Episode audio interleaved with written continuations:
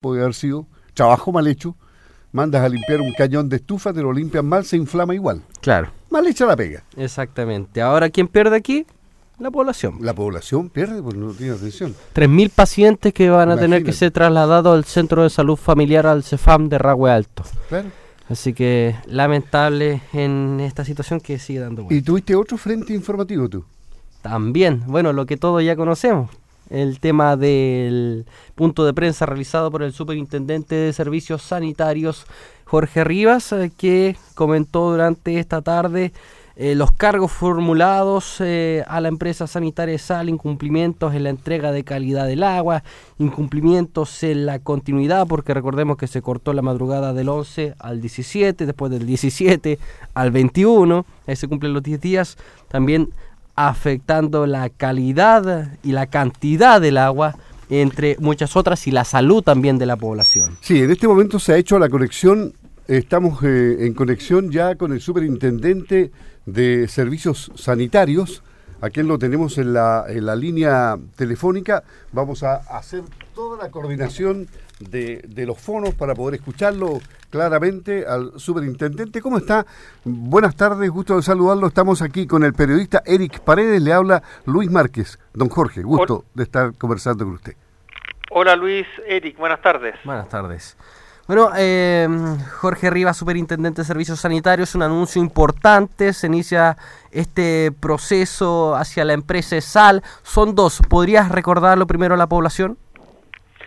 Le- parece que tenemos un problema de... ¿Aló? Lo escuchamos perfectamente, Jorge. No hay, Ya, no hay yo- problema.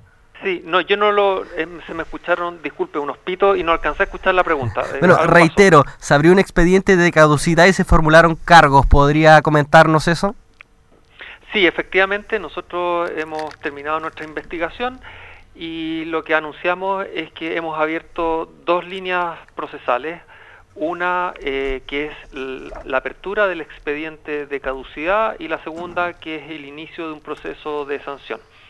Eh, esto como es un debido proceso, porque nuestra legislación tiene que asegurar un debido proceso, consiste básicamente en que nosotros como superintendencia formulamos cargos, eh, en el caso de las sanciones y en el caso de la caducidad, y lo que viene ahora es un periodo de 10 días hábiles en el caso de las sanciones y de 20 días hábiles en el caso de la caducidad para que la empresa haga sus descargos. ¿ah? En este periodo en particular de la caducidad, en este periodo la empresa hace sus descargos, puede pedir audiencias, eh, hay periodos probatorios, se pueden, incluso nosotros podemos pedir otro tipo de, de información a otros organismos, en fin, eh, hay, un, hay un plazo en donde se tienen que poner en la mesa todos los antecedentes.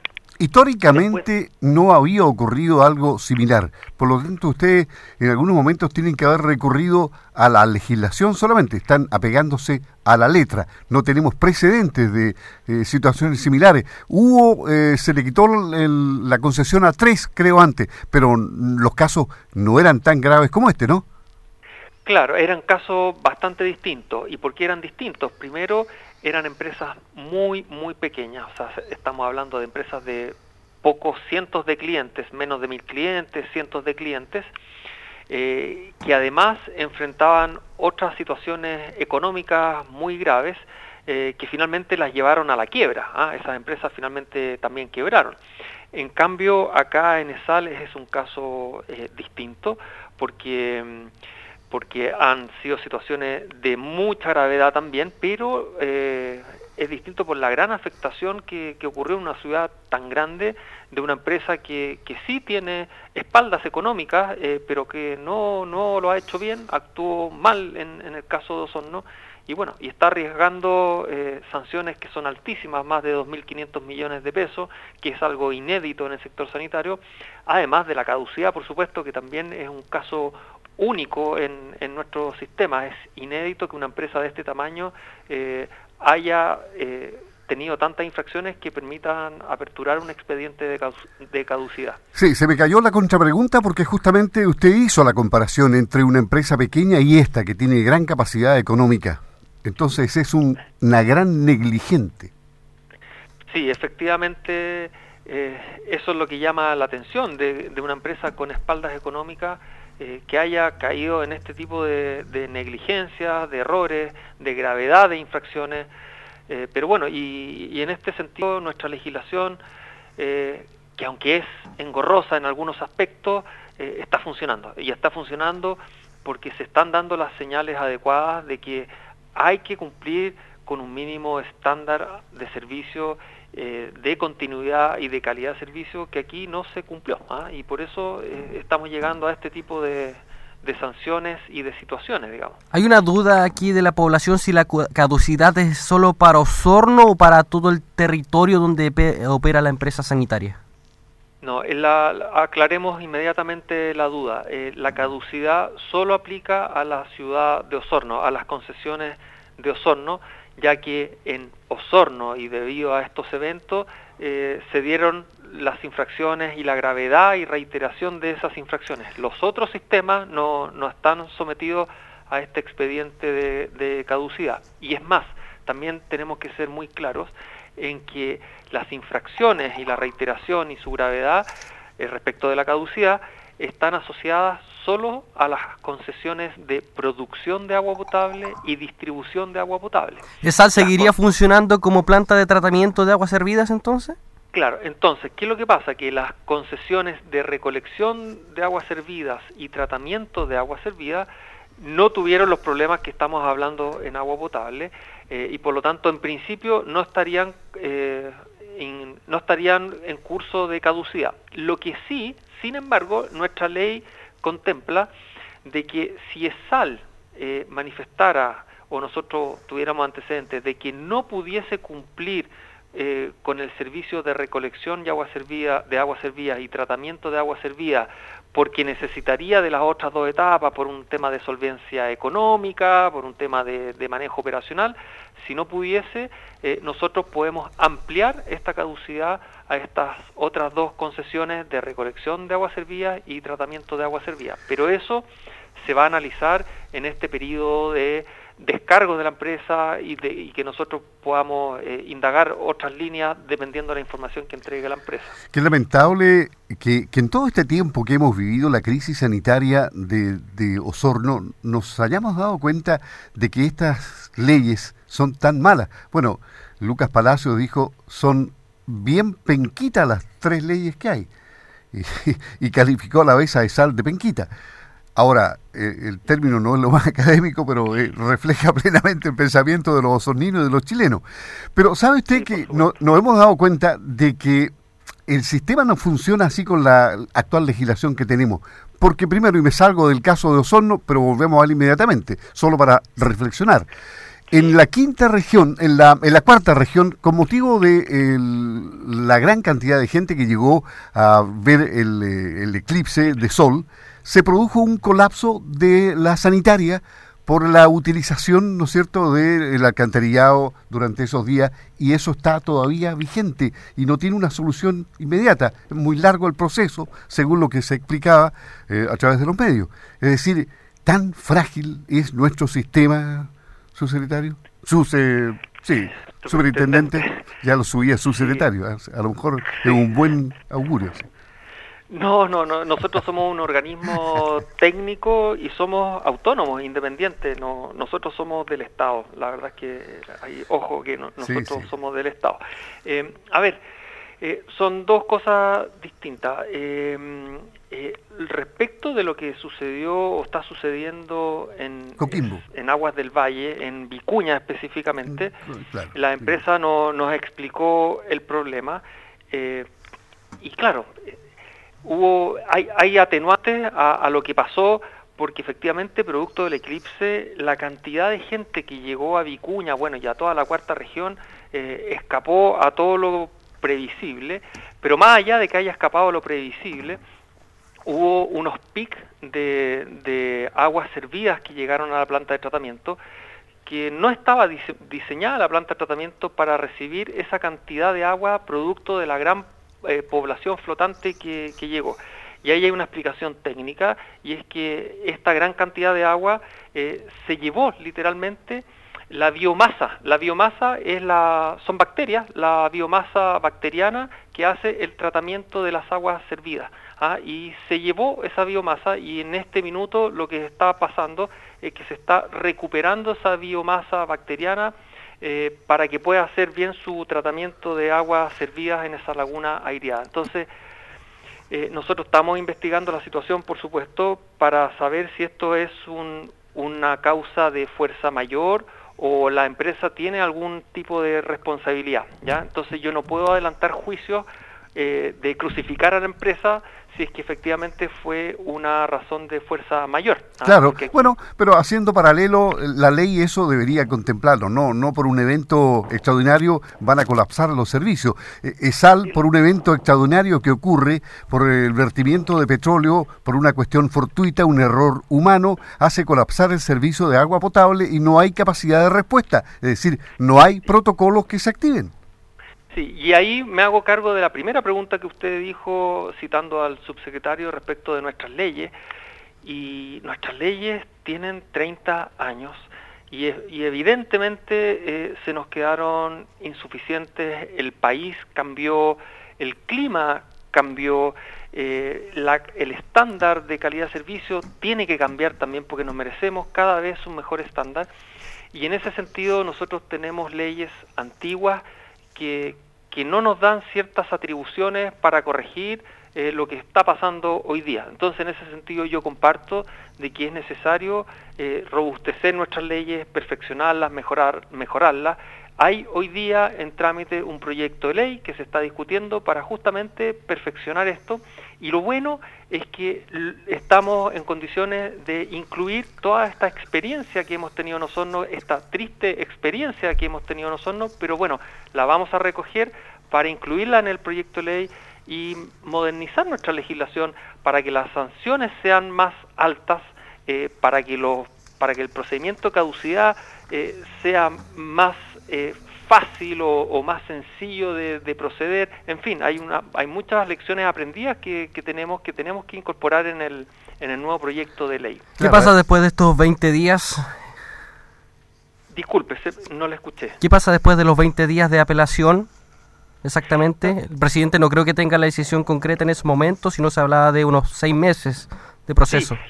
Sí, lo que pasa es que eh, la empresa tiene 20 días para entregar eh, sus descargos, toda su información y por qué ellos consideran que no. Esos 20 días, eh, por, por procedimientos administrativos que, puede imponer la empresa, que no depende de nosotros, podrían extenderse y podrían incluir otras instancias probatorias, etcétera, eh, y por lo tanto esto podría extenderse un poco, pero después nosotros vamos a tener toda esta información y ahí es donde en definitiva con todo esto que hemos eh, recopilado, más los antecedentes previos, nosotros tomamos la decisión de elaborar un informe de caducidad que se lo tenemos que llevar al presidente de la República. Y, hemos dicho que todo este plazo eh, podría ser unos seis meses, porque eh, es lo más probable es que la empresa interponga distintas acciones administrativas que, vayan demorando el, proceso de caducidad. Se lo digo porque ellos pueden recurrir al Poder Judicial, algo que podría demorar mucho más el tema.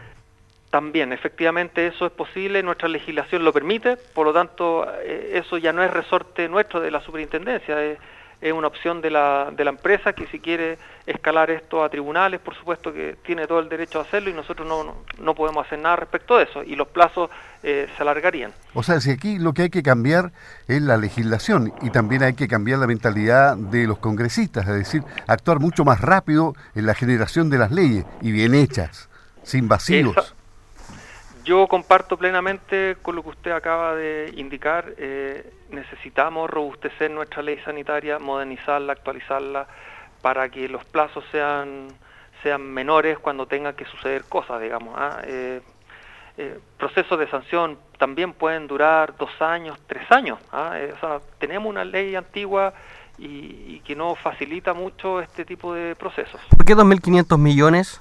¿Por qué no más o por qué no menos? ¿Por qué esto, esta cifra? No, este, esta cifra no es antojadiza eh, porque nosotros somos un organismo técnico y tenemos que apegarnos a la ley. Eh, ¿Cómo se obtiene eso, ese monto? Eh, aquí se dan infracciones y cada infracción está tipificada en nuestra legislación y contempla un rango de multa. ¿ah? la infracción A puede ser entre un millón y 50 millones, por poner un ejemplo cualquiera. La infracción B, lo mismo. Y aquí es cosa de contar la cantidad de infracciones y el monto máximo que aplicaría para cada una de esas infracciones y la suma total daría montos eh, algo superiores a los 2.500 millones de pesos. ¿Por qué todavía no podemos definir el monto exacto? Porque nuestra ley eh, asegura un debido proceso. ¿Y eso qué significa? Que ahora la empresa tiene la posibilidad de hacer descargos y con esos descargos nosotros eh, finalmente emitimos un oficio en donde se toma la resolución de la multa y ahí se define el monto exacto de la multa y qué debería ser eh, en torno a estos 2.500 millones que nosotros estamos adelantando. Bueno, pueden pasar a muchos meses, años incluso, pero hay muchos temas que eh, está incumpliendo la empresa sanitaria, la salud de la población, la desinformación tanto a las autoridades como también a la comunidad, la poca calidad en el servicio, la afectación a los usuarios en materia de compensación. No tiene mucho por donde la empresa sanitaria. A pesar de esto también va a haber un tema, el eh, Poder Judicial también está criticado siendo criticado por el Poder Ejecutivo y posteriormente el presidente va a tener que decidir finalmente, usted como superintendente y que, como usted bien dijo, está fuera del gobierno, sino que pertenece al Estado, ¿le hay una recomendación al presidente de la República? No, yo las recomendaciones que, la, que le puedo hacer al presidente de la República son las recomendaciones como la autoridad competente, eh, que somos una autoridad técnica autónoma y cuando nosotros terminemos el debido proceso, eh, nosotros definiremos eh, qué es lo más recomendable y esa recomendación se la vamos a dar al presidente de la República en un informe completamente respaldado y él en definitiva va a ser el que va a tomar la decisión si seguir adelante o no. Esto es en el caso que se decida de que va a la caducidad, digamos. ¿ah? Nosotros creemos que sí debería ir porque por eso hemos abierto el expediente de, caducidad, pero eh, estamos regidos por una ley y tenemos que garantizar un debido proceso y por eso tenemos que esperar los descargos de la empresa sanitaria. Queda claro que si el informe entonces es duro, draconiano, el presidente no va a tener ninguna duda porque va a estar respaldado técnicamente y va a tomar la determinación que todos esperamos. Bueno, como les digo, eso ya es resorte del presidente de la República. Lo que nosotros podemos garantizarle a todo el país, a la ciudad de Osorno, es que nosotros somos un organismo técnico y, y, estamos apegándonos estrictamente a nuestra normativa, que es buena, mala, más o menos, pero tenemos que apegarnos a esa normativa y bajo esa misma normativa creemos que hay eh, eh, argumentos para justificar la caducidad de de sal en Osorno. Bueno, usted investigar otros problemas de sal, la situación del uso de aliviaderos, de tormentas en el lago Yanquihue, o el, bien, o el bueno o mal funcionamiento del emisario submarino en la bahía de Puerto Montt, también las contaminaciones de aguas servidas que han hecho en el eh, río Rahue, todo tiene que ver con eh, denuncias con la planta de tratamiento de aguas servidas, que ya sacaría la concesión completa que tiene sal en la zona sur. A ver, el, tema de nosotros, por supuesto que estamos muy al tanto de todos los problemas que están siendo originados eh, producto de las lluvias que se que, van al alcantarillado de agua servida. Y ahí yo quiero eh, me, quiero solo detener un, un, minuto porque yo creo que es bueno dar claridad a las personas. Eh, nosotros tenemos un problema mayor en todo el sur de Chile y bueno, y justo coincide con la empresa ESAL, y el problema mayor es que en la gran cantidad de ciudades del sur de Chile no existen colectores de aguas lluvias. Eh, y por lo tanto, las lluvias están ingresando a los colectores de aguas servidas, ¿ya? Eh, por diversas razones. Entonces, lo que ha pasado es que eh, esas lluvias ingresan a los colectores de aguas lluvia, de agua servida y por lo tanto las plantas elevadoras de agua servidas o las plantas de tratamiento de agua servida no dan abasto porque las aguas lluvias son caudales mucho mayores a las aguas servidas. Entonces aquí hay un problema eh, de Estado, ¿y por qué digo de Estado? Porque escapa a la competencia de la Superintendencia de Servicios Sanitarios. Nosotros, en nuestra legislación sanitaria, eh, solo se permite diseñar colectores de alcantarillado para las aguas lluvias. No se permite que esos colectores de aguas de aguas servidas, perdón, ingresen aguas lluvias y la tarifa que usted paga, que, que yo pago, que todos los ciudadanos pagan, solo contempla la recolección de aguas servidas, no la recolección de aguas lluvias. Por lo tanto, eh, estamos en un problema muy complejo porque los colectores de aguas servidas no son capaces de recolectar las aguas lluvias que deberían ser recolectadas en colectores específicos de, aguas lluvias. Entonces, este cuando usted me menciona el problema de de, descargas de aguas servidas a los cauces, efectivamente eso está sucediendo porque cuando hay lluvias, y sobre todo cuando son lluvias importantes, estas plantas elevadoras o las plantas de tratamiento de aguas servidas rebasan porque llegan caudales mucho mayores para los cuales fueron diseñados. El Estado nunca nunca ha, querido ni ha podido solucionar este problema que está ahí en una tierra de nadie entre el Ministerio de Obras Públicas, el Serviu y en definitiva nunca se ha legislado porque además que es una tremenda cantidad de plata que debe invertirse en todo el país para, para ductos que cuando no llueve no se usan. Eh, es, verdad el, el, monto que se requeriría para, para dotar de colectores de agua lluvias es altísimo, es, una suma importante. Eh, a mí me consta que el Estado, el gobierno en este caso, está trabajando en tratar de priorizar eh, ciudades, pero lamentablemente los recursos económicos son limitados. Entonces ahí estamos en un problema país, ¿ah? estamos hablando de un problema país donde hay hartos actores y, en este caso las empresas sanitarias, bueno, eh, están sacando, eh, están teniendo hartos problemas porque se les ingresan estas aguas lluvias a sus colectores de agua servida. Donde, donde nosotros creemos que no hay justificación para las empresas sanitarias es cuando operan estos rebases de, plantas elevadoras o de plantas de tratamiento cuando no hay lluvia, porque también hemos tenido esos casos, no hay lluvia y estas plantas elevadoras o plantas de tratamiento igual descargan a, a, los cursos superficiales y eso por supuesto que no corresponde bajo ningún punto de vista porque no hay lluvia, no, no se le puede echar la culpa a la lluvia en esos casos. La autoridad en su momento cuando estuvo en Osorno inspeccionando las diferentes infraestructuras que tiene Sala acá eran deplorables en su momento como ustedes lo catalogaron y eh, como escuché en la conferencia de prensa si se llega a sacar a Sal de la zona vendrá otra empresa que va a tomar la misma infraestructura que con la cual estaba funcionando ESAL. Entonces, ¿cómo mejorar en ese sentido? Va a tener que llegar una empresa con la condición de tener que mejorar toda esta, esta maquinaria y cuál la va a querer hacer. La rentabilidad va a ser eh, nula en los primeros años.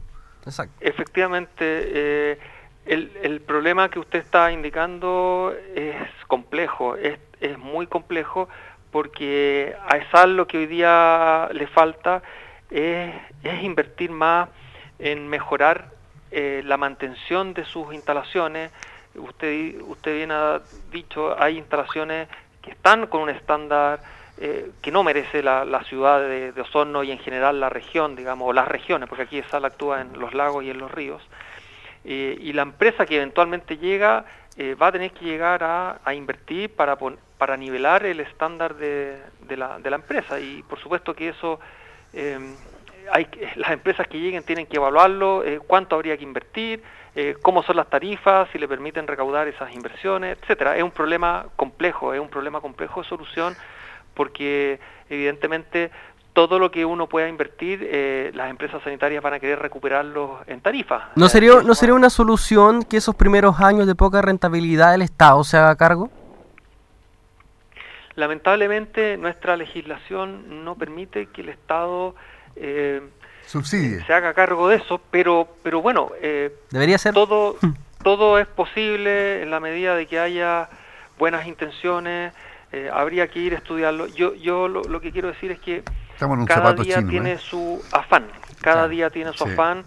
hoy día acabamos de terminar esta investigación, tenemos que ver qué es lo que pasa con este proceso y bueno, un poquito más adelante, cuando salgamos de esto, eh, iremos preparando el camino si que efectivamente se concreta la caducidad y se va a tener que hacer un traspaso de dueños. Eh, tenemos que prepararnos para esa situación y, poner todos nuestros talentos para que la ciudadanía eh, no sufra una merma en su calidad de servicio y buscar todas las instancias posibles para que esa transición entre que se va el actual dueño y llegue un eventual nuevo dueño, eh, sea lo menos dolorosa posible para la población y no, vea impacto, digamos. ¿ah? Ese sería el objetivo último. ¿Qué zapato chino, superintendente? Bueno, el mm. superintendente de Servicios Sanitarios Jorge Rivas, conversando con Radio Sago aquí en Haciendo Ciudad, lo escucharon en Puerto Montt, en Osorno, en toda la región. Muchas gracias por haber estado con nosotros eh, y ya tendremos una nueva oportunidad de hablar. 22 de julio, 22 de agosto, perdón, vamos a tener novedades, ¿o no? 20 días después son 20 días hábiles y bueno, esperemos que, haya novedades incluso antes, porque quién sabe, si ahora viene un proceso en donde la empresa eh, seguramente se va a acercar a conversar con nosotros y ver cómo se puede arreglar este, este desastre en definitiva. ¿ah? Así que bueno, vamos a ver qué, qué, es lo que va a suceder. Ninguno tiene la, la bolita de cristal para saber qué es lo que va a pasar. Esperemos que todo termine bien. Eh, eh, finalmente, eh, Osorno tiene que recibir lo que merece, que es una empresa de, con mejor estándar, con mejores instalaciones, y, eso es lo que va a solucionar el, problema de la gente, digamos. Jorge Rivas, superintendente de Servicios Sanitarios en contacto con Radio Sago, muchas gracias eh, por esta conversación y por aclarar la situación que se dio durante la jornada de esta tarde en la región metropolitana para el bien o mal quizás de los osorrinos. Que esté muy bien. Hasta pronto. Ya, que esté muy bien. Hasta Muchas pronto, gracias. gracias. Hasta luego.